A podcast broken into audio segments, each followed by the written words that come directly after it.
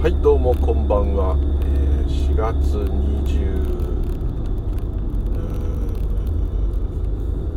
26日。だね。えー、金曜日。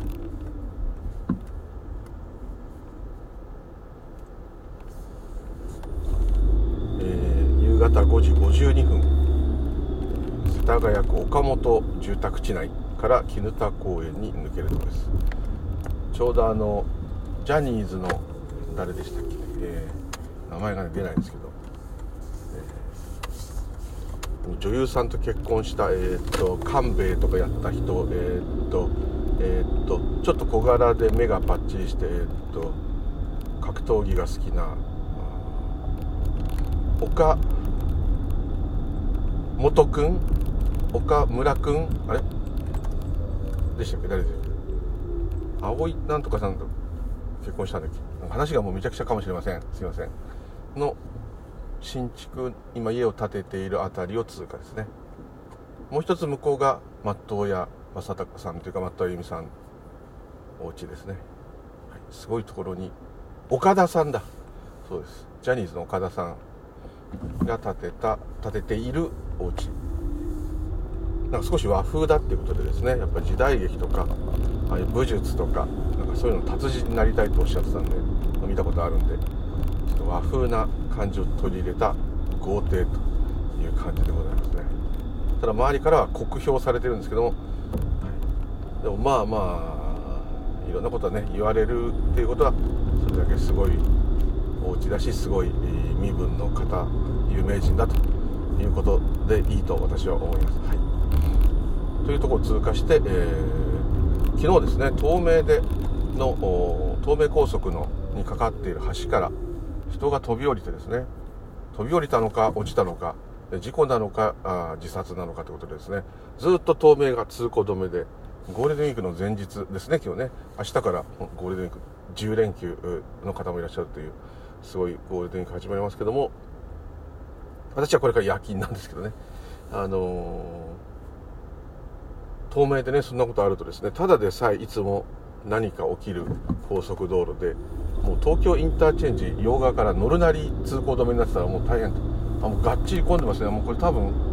半分早めに休みを取る方のゴールデンウィークのなんか振り替え休日の方の余韻かなと思うんですけどもすで、ー、に混んでいますね。でそこのずっと通行止めだったんですけどそれは解除になりましたね。はい。良かったですねしかもこう人が落ちてさらに跳ねられた跡があるって言うんですけど多分上から人が落ちてきちゃったらですねドライバーの人もたまりませんしそれで車で事故るとですねその方がまあ事故にしろ何にしろその方だけの問題では済まないほどの事故になってしまうという可能性もあったので、えー、非常に、まあ、もし自殺であればですね非常に迷惑かわいそうでありますが非常に迷惑をかけてしまうているという状態ですね。おそらくですねゴールデンウィーク前にですね仕事を終わらせときゃいけない人はいっぱいいると思うのでその車が大量に東京インターチェンジから東名に行けないっていうのは、えー、次の横浜とかまで行かないといけないですかね、まあ、すごいことですので首都高からまっすぐ入れないってことですからね。これはもうとんでもない本当動脈に何かあの詰まっちゃった人間で言えば、はい、そんな感じの重症度ではないかと思いますっていうねちょっと余計な話をしてしまいまして全くこれは、えスピリチュアルと全く関係がないようなお話でございますが、まそれも縁起ですかと言われればですね、まあ、それも縁起ですね。縁起じゃないものはないので、えどれが縁起ですかということはないですね。でどれがシンクロですかってこともないんですね。全部シンクロなんですね。シンクロじゃないものはないんですね。全部単独で存在するものはないですよね。ですね。それは私の母がいるから私がいるとかそういうことじゃなくてもそれでもいいんですけどそういうことではなくてですね。私を私と呼び私を私と思う。うで私が母だと思うとかねそういうのが連鎖して関連し付けしないと特に孤立した本来は実態はないんですけど個別の存在っていうのはお互いの関係性によってしか成り立たないですね。それはどんなあ悪い言い方すれば人殺しも人殺しに殺される方もですねものすごいそれは縁ご縁なんですね。ご縁って言い方すると怒られちゃうんだけどそんなご縁いらないよっていうことになっちゃうんですけどその通りなんですけども表現としてですね意味としてはそういうことですね。殺す人と殺される人ってものすごい深い縁ですねこれは。ほんで昔なんかね逆に殺されたことがあるから殺したんだとかねそういうこと言う人が出てきちゃうんですね。過去にそういうことがあったんだと。そ、ね、そんなことは多分ないと思います、はい、そんな簡単なことじゃないですね多分。もうあくまでこれは感覚的にただ言ってるんですけどももっともっと複雑でですね細かく難しい、えー、ですね、えー、難しいというかそれをわざわざ考える必要がないっていうレベルなんじゃないかなと思っております。やばいですね。ちょっとすごく早めに現地まで2時間以上前には出てるんで大丈夫だと思いますがすでに、えー、カンパチがもうあんまこう見たことないぐらい混んでますね。これやっぱ確かにお盆よりもお正月よりもお休みが長いですから、えー、いろいろ行かれる方がいる。ってことは明日私帰ってくる時東京方面に帰ってくるっていうか都心方面に向かってくる時いつもでさえ混んでいるのにですね嫌ですね。夜勤明けで眠いのにずっと渋滞って感じかなと。このように過去の経験から未来を想定して苦しむと。苦しみを今から苦しむと。そして今明日の渋滞にはまってるわけではないのにまるで今明日の渋滞にはまってるかのような雰囲気を思い起こさせてですね苦しみをこう作っていくと。これがまさに自我の、え、性質でありこれはですね危機感ですね。死んではならないっていうですね、きなければならないっていう動物の基本的な欲望というか欲がですね、えー、生存欲がですね、えそういうちょっとでも辛いことが起きると起きるのが想定されるとそれを想定させて危ないぞ危ないぞっていうか教えてくれるわけですね。ある意味これは親切でもあるんですよね。だこれ普通に考えれば明日渋滞して嫌だなって取ればそうなんですけど明日渋滞するのがほとんど想定できてるんであれば、えー、渋滞をどうにか避けるとかですね。または道を変えるとか。またはどうやってその渋滞を楽しく過ごすためにですね。なんか食べ物や飲み物を車に積んでおくとかですね。いろんな考えがあの実はできるんですね。ところがですね、えなかなかそうはいかず嫌だな明日嫌だな明日が勝つんですね、そんな感じなんではないかと思います。こ結構ですねまた最近ですねこういろいろどうもですね仏教の話をもっとしてくれっていう話がどうしても出てくるんで仏教の話を、ね、もっとしなきゃいけないと。思いながらですね、えー、なぜか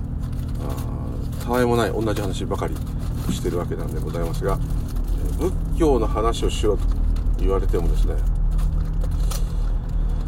仏教の歴史の話をしてほしいって人もちょっといたんですけどもそれがどう伝わって大乗仏教と小乗仏教と差別語ですねあれ何ていうんですか上座部仏教との違いとかですね。チベット密教と真言密教とあと天台宗の密教と、えー、華厳宗の密教とそれから陰陽道とか修験道とかに伝わってる密教のああいう呪術とですね。どう違うのかこうこういうですねご質問もちょっといただきました。そんなに他のものすごい詳しいわけじゃないんですけども、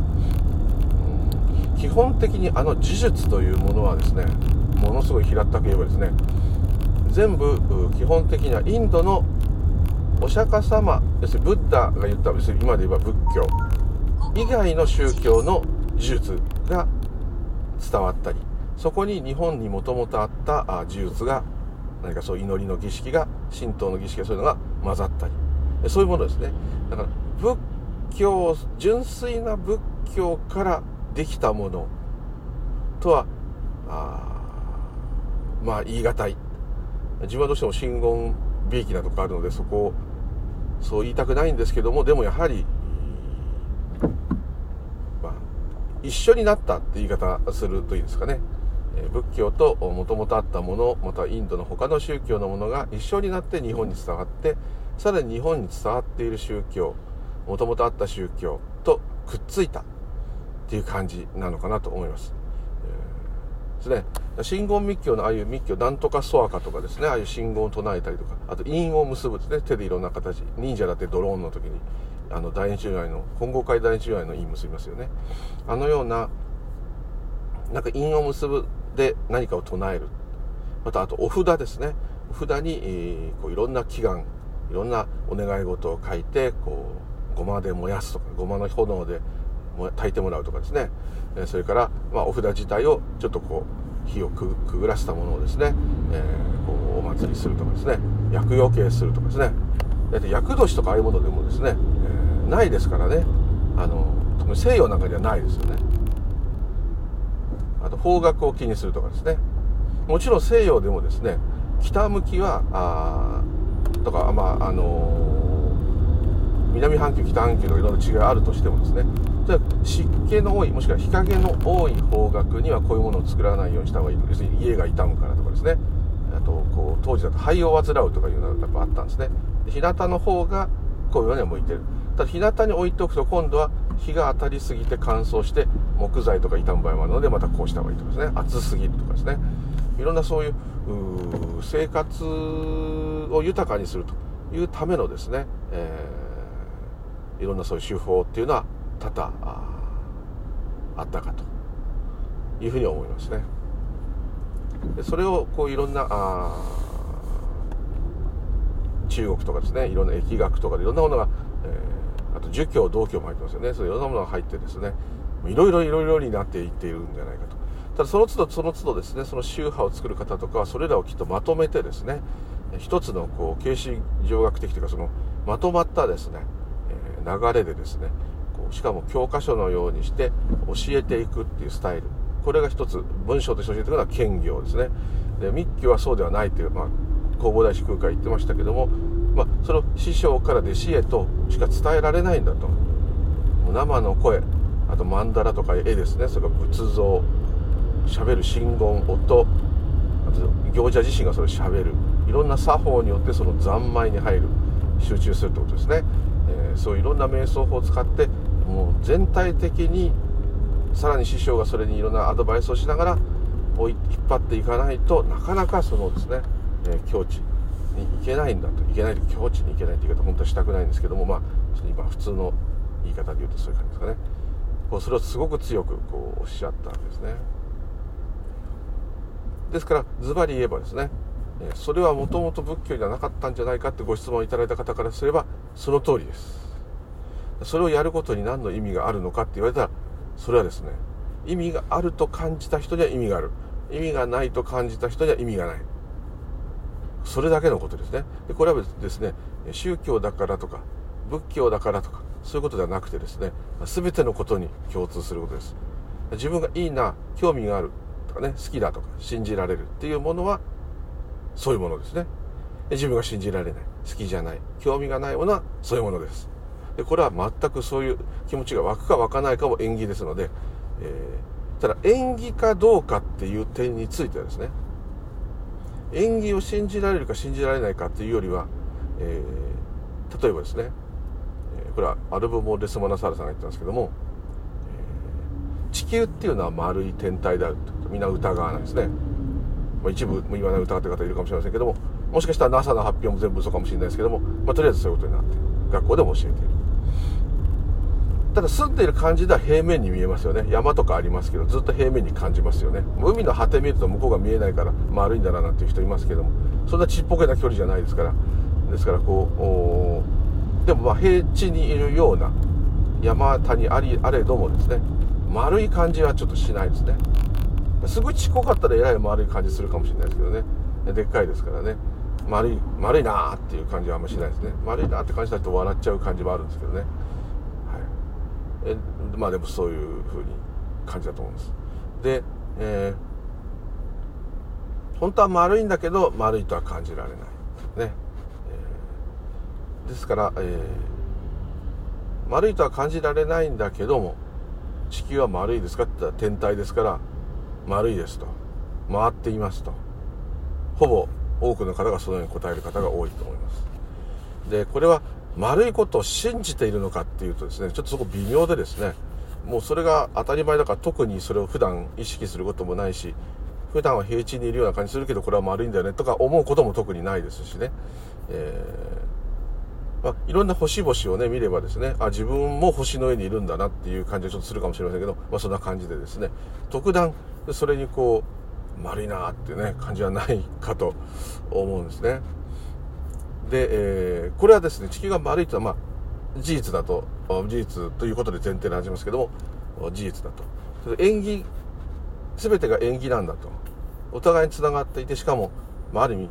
お互いに影響し合ってつながり合いながら自然発生的に変化していくしかも変化した瞬間しかないんだっていうのはですねこれはそういう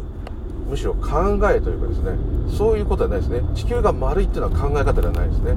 ただ地球っていう言葉は考えで丸いっていう表現も考えだってそこも考えだって言ってだから意味があるものはこの世にないって言えばですねその究極的な部分で説明したらそれは説明が一切いらないまたは説明することができないっていうレベルに達した言葉ですんでちょっと違います。ただですねいろんなそういう宗教的作法を信じてそういうものが好きで頼りたいとかですねあと興味があるっていうこととそういうのは一切、えそんなのは仏教じゃないいらないんだっていういらないんだっていうかですね。あんまり関係がない。僕あんまり好きになれないなっていう方とですねいるっていうのは自由だと思います。ただお釈迦様の言った根本的なことですね。全てはそうやって縁起でつながっている。縁起していることしかないんだと。だから実体があるものはないんだと。しかも変化してしまうと。無常であると。言った部分はさっきの地球が丸いとかちょっと比較はおかしいかもしれないですけども、えー、普段は平たく見えるんだけども実は丸いというのとちょっとこう似ているっていうかですね。全てのものが実体にあるようにあるように感じる自分っていうものも感じるし、まあ、今タクシーがしてますけどもこのタクシーがあるなっていう感じがするでも本当の本当の実態っていうのはこのタクシーもいろんなものの演技によってここにも現れてで何年か経てば廃車されてしまう。ですね、えー、でまた違うものへ違うものへと変わっていく。この移り変わっていくっていう無常であるこの縁縁の世界ご縁の世界をですねにいるっていうことは普段意識されないんですけども自動車は自動車私は私とあるんですけどもずっと変化して変わりゆくというところはある意味真実ですね。信じる信じないというところとは違っている本質的な部分の話をしているのかなと思うんですね。ですから、まあ、そう言って言えばなるほどさらにですねその仏教でいういろんな儀式儀礼呪術祈祷とか家事祈祷ですね。そういうものはうんまあ仏教ではないんじゃないかと。要するに事実ではないんじゃないかと。いう話になってくるともしかしたら当たっている。その通りですと。いう部分もあると思います。ただこれは一つのそのうん民間の願いを叶えるための一つの何ていうんですかね言い方悪く言えば、えー、客寄せのですねなんかそういうお守りもそうですけど札もそうです。そういうものになってしまっているっていう仏教はそういうものになっちゃっていいのかっていうその方の、まあ、知ったというふうに取ればですねうんその通りとしか言えません、えー、その方はすごく鋭く別に私を責めるわけじゃなく言ってくれたんですけどもこれだけすごいっていうわけですね。お釈迦様の言ってることはものすごいと。このまるで世間と全く反対のようなことを、まあ、反対のことを言ってるとも言えるんですね。一般的にいいとされることの真反対のことを見ないと本当のことがわからないと言ってる点は確かにお釈迦様に大きくあるのでそれだけすごい教えなんだからもっともっとそこをですねえ強く皆に広めていくことこそ仏教のやるべきことなのにですね、え実際にやってることっていうのはですね。そのさっき言いました何か願い事を叶える嫌なことから逃げる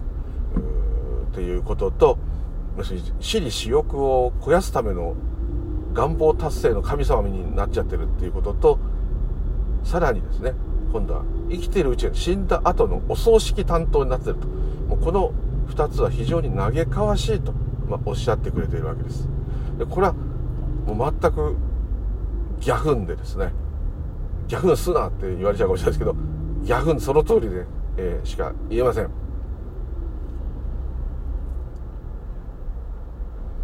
どこかのお寺や神社に行ってですね何かをもらってお願いするっていうだけ初詣。だまあ困った時の神頼み仏頼みも同じ神様仏様も同じ感じですね。で、えー、死んだ後は頼んだよと。お墓も守ってよと。こういう形とお釈迦様はさっき言った縁起や無常無我の話とですね。確かにですね、まあ、そこはそれはどこ行っちゃってんのと。まるでこう生きている肉体に生きている時は執着し死んだら死んで死んだ後まで執着してずっととにかく自分が良くなりゃいい自分が良くなりっていう生き物人間が持っている本能そして自我のですね願望達成を死んだ後までお願いするという、まあ、それも人間の坂だといえばそうなんですけどそれでそうじゃなくってそういうものから一切から離れて自由になるっていうのが本当の幸せであり自由であるということをブッダは言ったんじゃないかってその方が言うわけです。全くその通りです。もう全くそこを疲れてしまったらもう仏教の話なんかできないぐらい今の仏教は儀式になってしまっています。日本のですね特に。そうじゃない方もいます。よもちろんやってる方もいらっしゃるんですけど非常に少数派ですし不特定多数わかんない大勢の方の中でそういう興味を持ってる方っていうのは実はいるんだけども潜在的にはいると思うんです。なんでかっていうとですねおまじないとしてじゃなく般若心経が好きな人がいる。おまじないとかじゃなく本当に気持ちを落ち着かせたい集中したいということで写経をする人がいる、えー、何か瞑想したり、えー、こう生活の中にそのなんか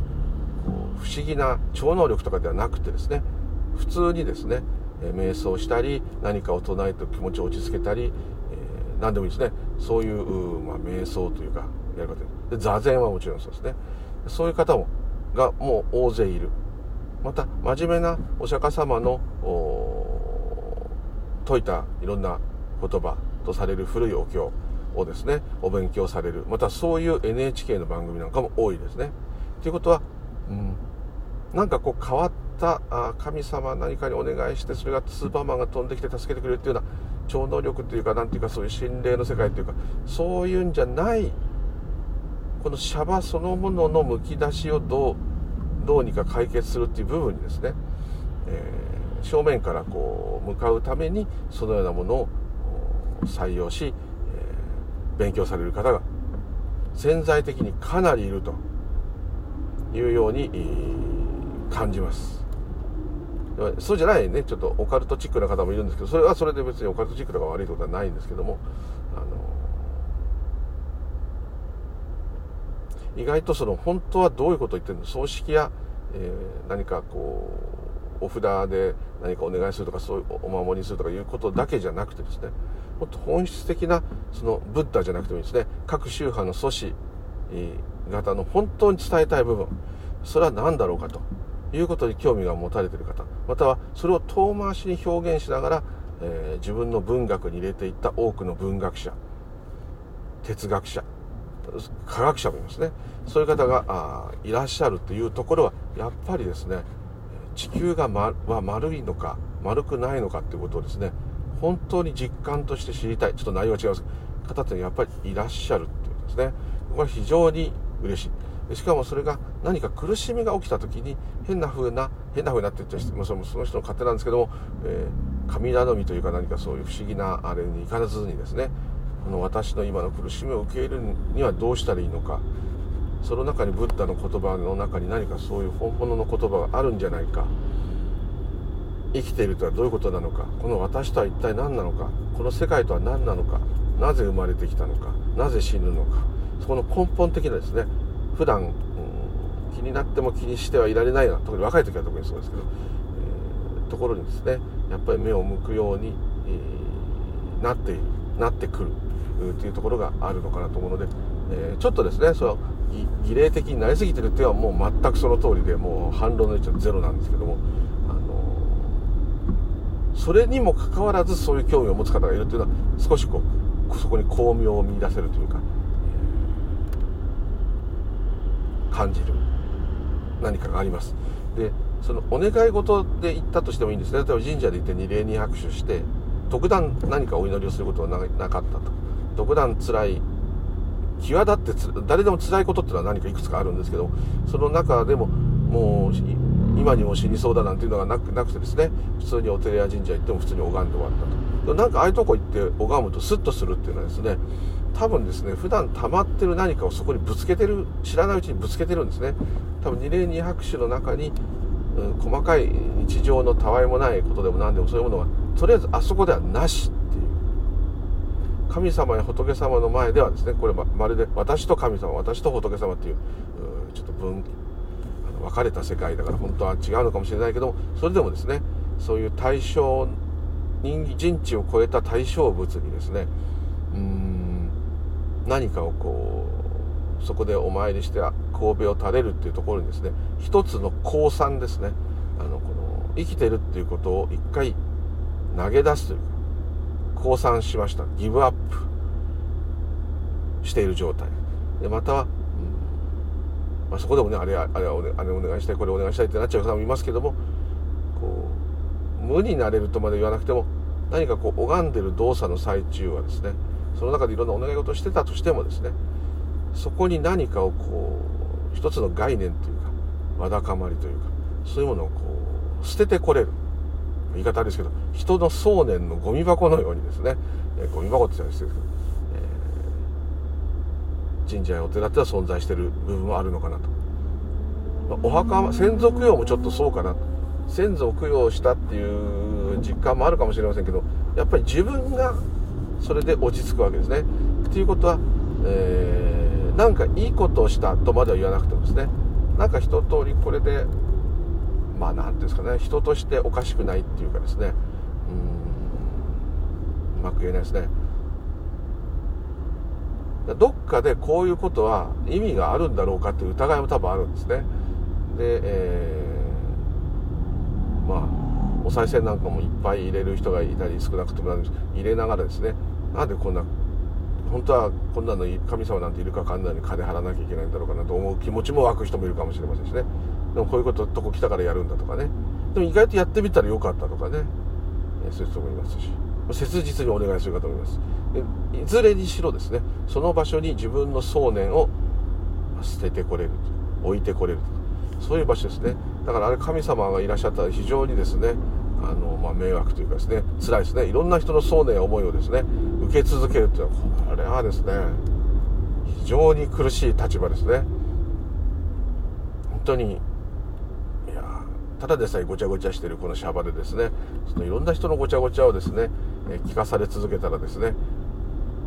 おいもうちょっと休みくれよと俺にも10連休くれよと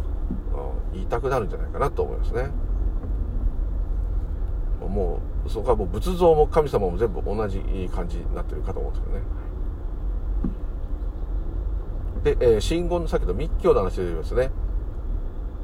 まあ、天台の密教は大蔵会の真言では大蔵会の密教が中心。華厳宗は奈良仏教なんでもっと古いので真言天台より前ですからちょっとまあエッセンスと一部の儀式とただ思ったよりですね空海さんの話によると華厳宗の密教というのはかなり鋭いところまでいく大ビルシュナ仏つまり第一如来のですねエッセンスはがっちり入っているとおっしゃってましたね。もっと華厳宗を高く扱うべきであるという表現が当時されていたような文献が残っています。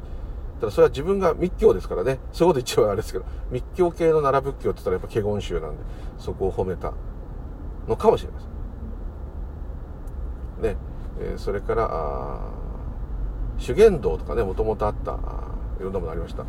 空海さんがあの国蔵愚問寺法、えー、国蔵菩薩の信号をですね、えー、こうどっかこもこもってですね、えー、空海さんの場合はご存知の室戸岬のホラー穴にこもってですね、えー、100万遍唱えると。もう寝ずにですねずっと唱える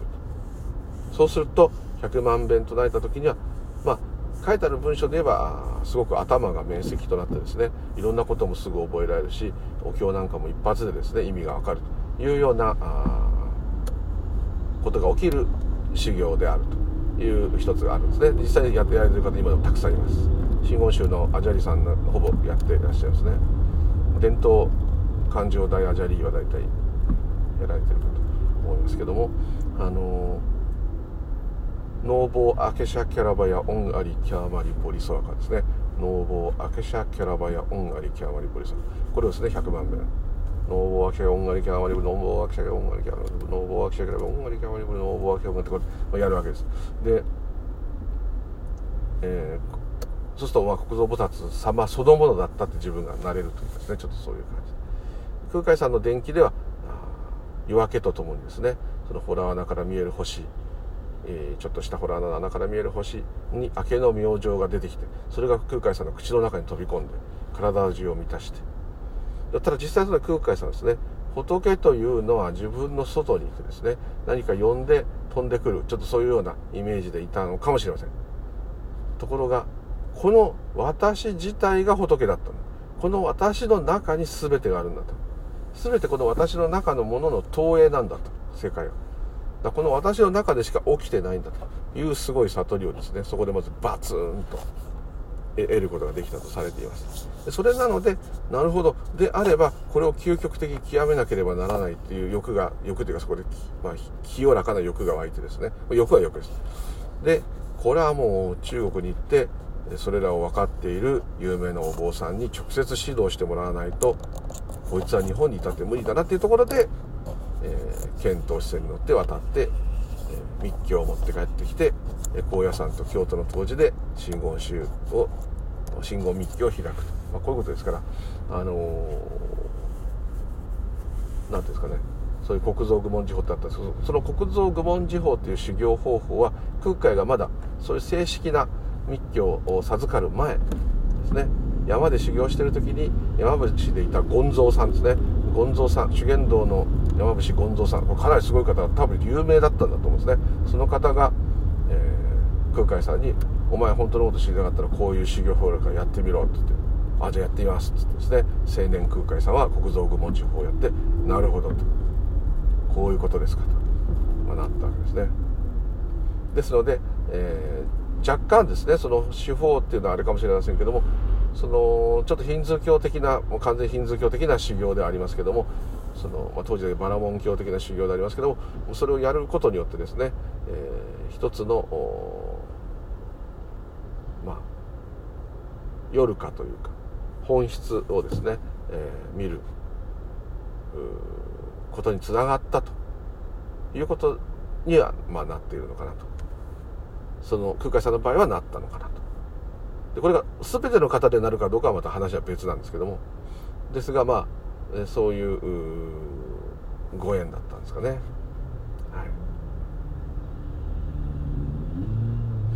だからこううん。すごく呪術的な誰かの願いを叶えるための宗教という傾向は、まあ、密教は特に強いんですけども一つはですねそういうこう一つはちょっとライブですね。ごまたきなんて完全にあれライブですよね。あの火焚いてですね。眉毛とか髪の毛も全部焼けちゃってですね、えー、髪の毛剃っちゃってるとしても、まあ、やけど顔なんか何回も火膨れしてですね。焼けちゃうような感じで信号を唱え続けるっていうあの何ていうんですかね。えー、ごまたきっていう作法太鼓叩いてですね。あれ見てたら多分なんかの音楽のすごいライブ、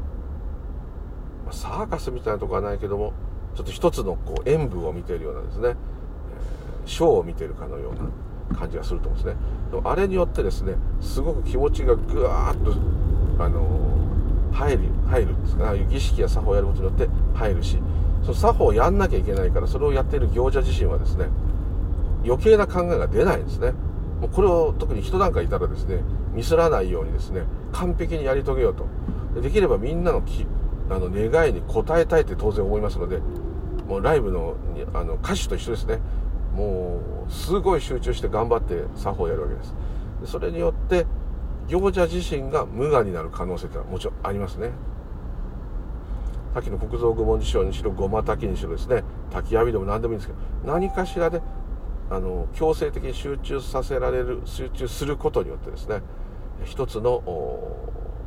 そしてその緩急ですね。強烈に集中してたのをやめた後無事終えたっていうはあって息が抜けてこの時にですね結構無我を体験するお坊さんは多いですね。ですから、えーまあ、座禅とまた違うやり方ではありますが、まあ、一つのですねやっぱりそういう状態自分というものを意識している余裕をなくしてしまう状態っていう点ではですね、えー、非常に一つの修行法としては、まあ、ある意味、えー、ブッダの言った、えー、縁起無常無我二反弱情のですね、えー、部分に触れなくはないというふうには思います。ただまあものすごい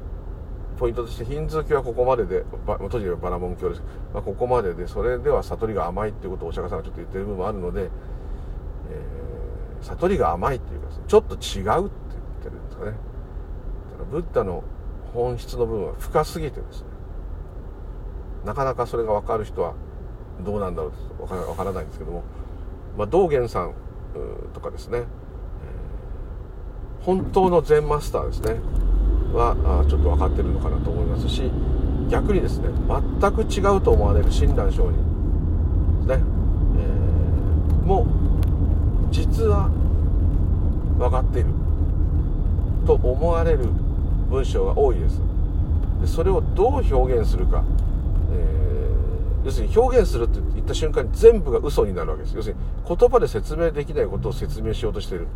言葉で説明できない本質を体験してもらおうといろんな方便で作法をさせるっていうのがあるわけですから。ある意味そういう点では座禅するのも方便ですから。ですからそうなってしまうとうんその体験した行者さん、まあ、お坊さんであるお坊さんたちのそれぞれの言い回しとかですね。伝えこう伝えたらいいんじゃないかなとか。こう言ったら分かるかなとか。こう言ったら理解しやすいんじゃないかなとか。いろんなですね、えー、そういうエッセンスが入ってるのが各宗派のバラエティに飛んじゃってる部分なのかなと。でそれをが今儀式として残っちゃうからより変な変な感じになっちゃう。例えば浄土真宗で言えば生阿弥陀仏を唱えればいいんですよね、まあ、いつも言う通りあれを3回唱えればいいって言うんだけどその前に誠の信心を持ってって言葉がついてるのでその誠の信心っていうのがまずないうちにですね3遍唱えたってしょうがないんだって言うとみんながっかりするんですね。あじゃあその誠の信心っていうのが無理じゃん。あじゃあ結局3遍唱えで極楽浄土へ行けるっていうのはある意味それそれこそ嘘じゃん。ってこうねなっちゃうんですけど、その通りなんですね。そその通りかどうか分かりませんけど。誠の信心っていうのはどういうことかと。でこれがですね一般的に言う信仰しているとか信じているっていうことではないと私は思います。ものすごい狂信的に信じてですねもうこれを信じちゃってるからもうその通りにねあの何でもしちゃうっていうそういうことじゃないですね。でこれのいい例がですね親鸞上人が有名な言葉ですね。弟子に言ってますよね。もう100%親鸞さんのこと信じてるし100%あ阿弥陀様のことをもう信じちゃってるよって言った弟子がですねちょっと今ふざけた言い方でしたけど、まあ、そう言った弟子に対してじゃあお前は何でもね俺の言う言う通りにするんだなと。はいそうですと。それも全部阿弥陀のお言葉そのものですからと。言ったわけですね。よし分かったと。ご存知の方多いんでね耳これこそ耳たこですけど。で今からね1000人の人人殺してこいって。親鸞が命令するわけです。ただ弟子はですね、まあ、本当は弟子団が取らないのが親鸞なので弟子ではないと、まあ、お友達がですねいやそんなの無理ですよなんて。私なんか人一人殺せやしないと。言ったんですね。だなんだ？今ねすぐ阿弥陀様のためなら何でもやるって言ったくせになんだって言ったら「いやいやもう無理です。そんなこと無理は言わないでください」と。もうすっかり人すぐそこでやっぱ無理っていうあたりがねちょっと現代っ子みたいで面白いんですけども弟子が言ったんですね。そしたら親鸞さんがねいい説明をするんですね。そうだろうと。わしだってねそういう人一人殺すっていうような縁が起きなければですね、えー、もう本当にもう誰かを傷つけることすらできないよと。だけども自分は今そう思ってるんだけども何かの表紙にですね1000人も1万人もですね殺してしまうようなことが起きるかもしれないのだよって言ったんですね。でそれはですねたまたまうん例えば親鸞さんが結核にかかっていたと。で親鸞さんが咳したせいで1000人にうつっちゃったと。で1000人の子供にうつっちゃったと。で親鸞さんの結核の菌を含んだ咳をしまくったおかげで1000人の子供が死んでしまったってこともあるかもしれない。現代であればちょっとつまずいて転んだ拍子に何か目の前にあったものを落っことしたらそれがきっかけで大爆発が起きて周り中の街中の人が吹っ飛んで死んじゃったってこんなこともあるかもしれない。または、えー、殺す気はなくても自分は戦争状態の兵士でどっかの町に爆弾を落とさなきゃいけない。核爆弾を落とさなきゃいけない。そういう任務を背負ったと。それでしょうがないから落としたと。多分もう何十万人何百万人という人を殺すことが起きてしまうと。これあるかもしれない。あと普段はものすごく気持ちが落ち着いていてですね。人を殺すなんてこと考えたこともないような人がですね。目の前で家族をね、えー、惨殺されたと。と目の前にはちょうど拳銃があった。落ちていたと。それを拾って犯人を撃ち殺すと。これはまあ大勢の家族を殺された結果を恨んでですね前にいる人を撃ったということでありますけれどもそれにしてもですね、え結果人殺しになってしまうね交通事故なんかもそうですね。全くそんな気はなくてもそうなってしまう。ですから1000人の人を殺してやるやははってなって殺す人っていうのは逆にほとんどいなくてですね。そういう気がなくてもそうせざるを得ないことが起きるということを親鸞さん言ったわけですね。それも、まあ、阿弥陀様弥陀弥陀の本願まあ阿弥陀様っていうのは全てです。縁起そのものと言ってもいいですね、まあ、密教では大師如来と言ってもいい。その根源ですから。それも弥陀の願いなのですか？ということですね。だここでこういい例じゃなくて悪い例をねあえて出す。っていうのがすごくいい親鸞さんの鋭いところだなというところと弟子が素直にそれをやりに行っちゃった。ら「分かりました。じゃあ今から1000人殺します」って次々に人殺し始めちゃったら親鸞さんも困っちゃったと思うんですけども、えー、そういう衝動縁が起きないと人は何も動けないのだよだからある意味自分というものが行っているところはないですよ。全部縁で起きている風が吹いたら草が揺れるのと同じように人を殺さねばならない風が吹いたら人を殺すことが起きる。ただそれだけなんですよと。そこには善も悪もないしいいも悪いもないしその私という信じてる感覚であるものがですね何かをどうこうできるようなもう代物ではないぐらいの世界に我々はいる世界そのものなんだと。結果そうなればですね阿弥陀様とは何かといったらこの私自身も阿弥陀様ということですね。あなたも阿弥陀様。石ころも阿弥陀様。そういう全体性のことをやっぱ言ってるわけですね。そういう点では親鸞さんというのは完全にそれが分かっていると。そこを見抜いているので道元さんは全く善である道元さんが親鸞さんのそういう弟子がね前も言いましたけどなんか生身ダブスとか言ったら極楽浄土行けるってなんかそういう嘘坊主がいるぞみたいなことをですね道元さんの弟子が言ってなんか噂を聞きつけて言った時にですねああいう禅でですね悟ったって全く違う感じがすると思うんですけどその道元さんがその親鸞の言葉を見たりした時にあこの人は同じことを分かっているって言ったわけですね。その後日蓮さんが広める法華経も見た時に道元さんは法華経はあこれはある意味一つのそういう悟りを得た後の究極的な部分をまた人間の生き様を描いてるなよなとようなことも言ったという言葉が残ってるので結果ですねやっぱりその頂点極め,、まあ、極め方にしろ表現の仕方が違うにしろ同じことをですね要するに罪無我であるということと全ては縁起であって私ともだから故に私というものも縁起なんだから存在しない実体はないんだというところはですね共通してるんですね。だからそこの部分をですねその親鸞さんの一般的な生阿弥陀仏生阿弥陀仏というところと南無妙法令南無妙法令下教とあと普通に座禅して、まあ、禅をやってる方は少しそれが分かるかもしれませんけどもそういうところとかあと密教のいろんなそういう修行方法とかそういうところからですねそういうブッダのエッセンスをこうにつながっていってるところが実はあるんだというのがですねなんとなく分かるうようになるのにはですね結構深いところまで読まないとピンとこないと思います。もう全くパッと見全く違うものと言ってもいいぐらい違いますよね。そしてその言葉のをそのままストレートに取るとですねまるで、えー、浄土宗浄土真宗とか阿弥陀様系はですねキリスト教のように見える時もあるキリスト教のすごい有名な人が親鸞こそが最強のキリスト教者だって言ったぐらいですね。そういう人もいる。ところがですね、えー、よくよく見ると、うんまあ、実際違うんですけども。でもまあまあまあだからキリスト教ももしかするともっともっとちゃんと見ればですねやっぱ同じことを言ってる可能性はなきにしもあらずな気はしないでもないんですけども、はい、結局その後のね、えー、歴史上いろんなふうに変わっていっちゃった部分で、おかしなことになってしまって前も言った通りお坊さんもそうですけど鎌倉時代あたりで止まってますよね。あの服装にしろシステムにしろ。当時は最新鋭だったあもう IT, IT 企業の最新鋭のみたいな教えであり内容であった。医学でも何でも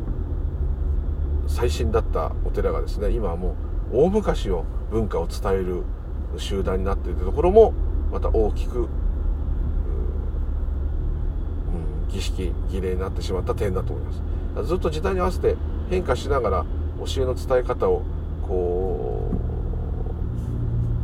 う変えながらいくっていうね。それが別に新興宗教でそういうふうに教えられてる方もいるのかもしれませんけどあのちょっとねまたあのここもまあ一つ考えるべき点なんでしょうけども新興宗教を信仰してるってなんとなくイメージが悪い悪いんですかね。悪いような気が私はちょっとするんですね。それは昔からするから。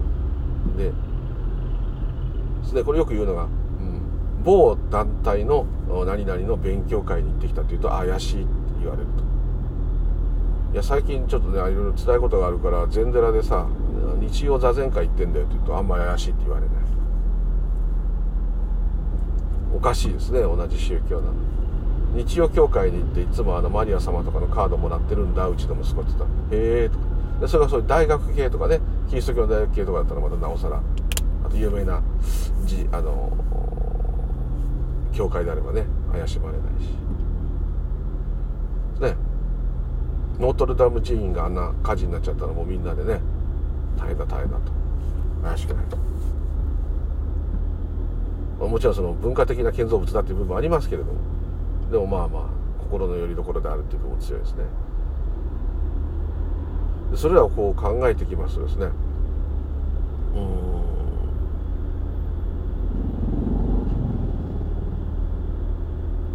何と言ったらいいのか。やっぱ古い古来のもので止まっている。イスラム教もキリスト教も大元であるユダヤ教もギリシャ正教もですね、えー、ロシア正教。もうん。あといろんな各細かい宗教がいっぱいありますね。その土地土地の。日本の神道も仏教も。みんな古い姿のままで止まっているんですね。これがちょっと不思議ですね。他のものはなんか結構みんなリニューアルされていくのにずっと伝統を守るっていう感じになっちゃってるのはもしかしたらもしかしたらですけど中心になる人たちが本質を理解していないんじゃないかなってちょっとで疑っちゃうじゃないかな本当の中心になる人たちが全ての本質を理解していればおそらくこういう感じにはならない。と思うんですね。要するに宗教ではない感じになっちゃうんですかね。もうちょっとこう分かりやすいというか、うん、生活に完全に溶け込むツールになるというかこういう謎の文化儀式ではなくですね。なぜいまだにあの大昔の人たちを崇め立て続けているのか。ですねこれもちょっと不思議。まあ神道ではね明治神宮が明治天皇とかそういうのいいんですけども、まあ、もう江戸時代とかでもねいっぱい有名な人の神社っていっぱいありますね。日光東照宮が徳川家康だったらそれでもいいですしあるんですけども。もちろん文化財としての奈良や京都の建物はもちろんいいんですけどもなんとなくですね止まってしまっている感があります、はい、ここもまた不思議。そうするとやっぱスピリチュアルとか他のものでみんな行くしかなくなっちゃいますよね。それからやっぱり途中からやっぱ科学ですねここにガーンとみんな行った。あと経済金ですね。こっちへズドーンっていったがためにそれらがもう力を失ったと。そういうものよりもこの煩悩を満たすためにはですねお金と科学科学的な発展この方がやっぱいいいいっていうか分かりやすいですもんね。そんなこう自分を見つめる部分っていうのはなかなかそこでは難しい。外へ外へ。外で起きてることで外で起きてるところに気持ちがどんどんフォーカスするような進化というか時代だったんですかね。進化っていうと時代の長さじゃないですね。2500年600年申し訳様から言ったらものすごく感じますけどもこういう生物の歴史とか宇宙の歴史から見たら一瞬なんで大したことではないんだと思うんですけどね。そう考えちゃえば全部大したことない宇宙の営みの一つだとズバリ言っちゃえばそれで終わっちゃうと。恐竜の方がはるかに長く繁栄してたんだ。人間なんて恐竜から見たらまばたきしたぐらいの時間しか生きてないんだと。というレベルだとねこう思えばですね。昆虫なんかも全く勝てないんですね。未だに昆虫山ほどいますけどね。こんな毛のない猿が出るもうウルトラ昔から昆虫さんたちは恐竜さんより昔から張り切って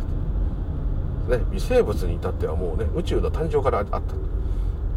ね、もうビッグバン軍団ですからね。人間なんて本当にもうね。ふっと吹いた一瞬の風ぐらいのしかまだ存在していないんですね。もうねなんか最強だみたいに思ってるわけですね、まあ、それ先ほどそれも縁起なんで、ね、どうしようもないんですけど。なんかちょっとこうね寂しいですね。もうちょっとこう、うん、でもその一瞬の瞬きのようなあ人間です。文明というのはそうですけどただ我々が認識したり感じたりこのいるっていうことはですねこれこそが宇宙そのものですから。もうこれこれですから。でまさに今がこれな状態ですから。そういう点であのちょっともう持っていけば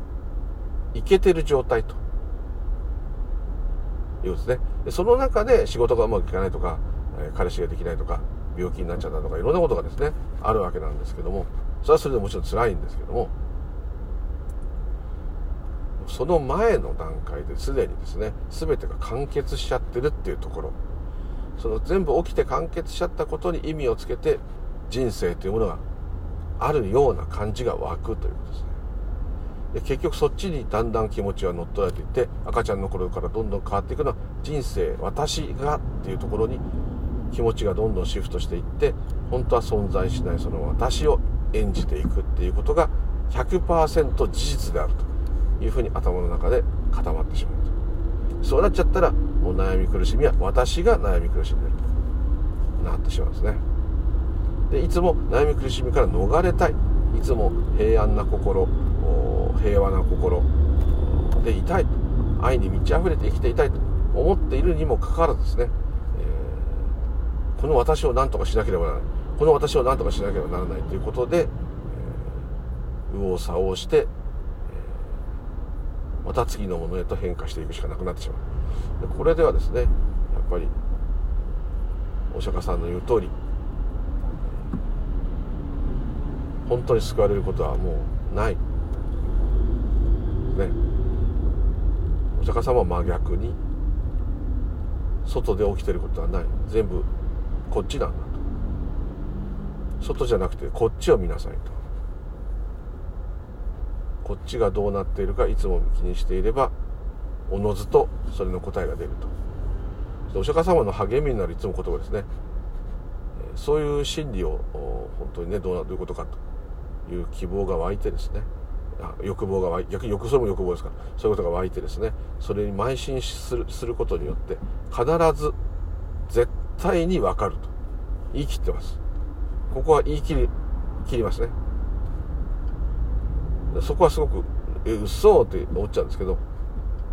あの全てのものが下脱に至れるということははっきりと言い切っています。なぜならそれだからですと。それであるものがそれに気づけばいいだけだ少しねこう励みになる言葉かなと思うんですね。あともう一つですね、えー、普段の日常のですね、え金持ちになるとか健康になるとかモテるとかですね周りに認められるとかですね幸せな家庭を築くとかですね。えそういうことだけ求めて生きて終わるのはダメなのかと。いうふうにですねなんとなく仏教が言ってるような気がすると思うんですけども、まあ、勇気を持って言えばですね、えー、お釈迦様の言葉を借りて勇気を持って言えばお釈迦様を立てとっちゃえばいいわけですからね。百人力ですから。あのなっちゃえばお釈迦様の言い方では本当の楽。本当の安定というかその安定安定してるなって感じてるのはもう安定してないのの対比なんですけどね。つまり本当の楽です。楽を得ようと思ってみんな生きているのにそれがお金持ちになることであったり健康になることであったり家族を持つことであったり何かを手に入れることに向いてしまうその力が。ところがみんなが求めているものはそこにはない。みんなが本当の本当に求めているその本当の楽楽だと安心というものはその何かを成し遂げるとか何かを手に入れるとかということでは手に入らない。やってもやっても手に入らないまま置いたり病んでしまう。全く逆だと。それを一切合切やめた時あなたがすでにそうであったということが見える。ですね。じゃあやめればいいのかと。やめれないですなかなか、はい、これはもうだってそれはじゃあそう言うならじゃあそういうことを知るために何にもしないようにしようと思うわけですね。何もしないようにしてるんですからもうダメです、はい、思考が止まってる時ですある思考がない時とまた思考が出ててもそれに影響されてないと言ってももっと言って言っちゃえば影響されていても構わない。どういうことなんだろうとそれは言葉じゃ言えないと思うんですけどね。本当にみんなが探している平安安心楽というものはこの世でいろんなものを手に入れたり幸せを感じたりするところにはないと。そこじゃない。っていうとこです。これがもう最大の殺し文句なんですね。で人間の欲望ってのはそこですね。最高の楽がそこにあるんだな。喜んでこんな苦労してねお金貯めてなんか買ったりとかね、えー、好きな人を作ってなんかしたりとかねそういうことよりもですねもっと楽なんだともっと面白そうだってこう思うわけですねそっちが。でそれに興味を持つ人いるんですけど面白そうじゃないですよね。ここがまたこう面倒っちいというかですね難しいところなんですね。はい。というまたワンパターンゴールデンウィーク前でございますがどうかまたこんな変な話で、えー、なんか忘れてですね楽しくゴールデンウィークを過ごされればと思います。私は毎日日曜日以外はお仕事です。はい。ということでどうもありがとうございました。マンネリでいつもすいません。またよろしくお願いします。無流々でございました。今6時50分。未だに世田谷区内です。素敵な渋滞です。では皆様良いゴールデンウィークを失礼いたします。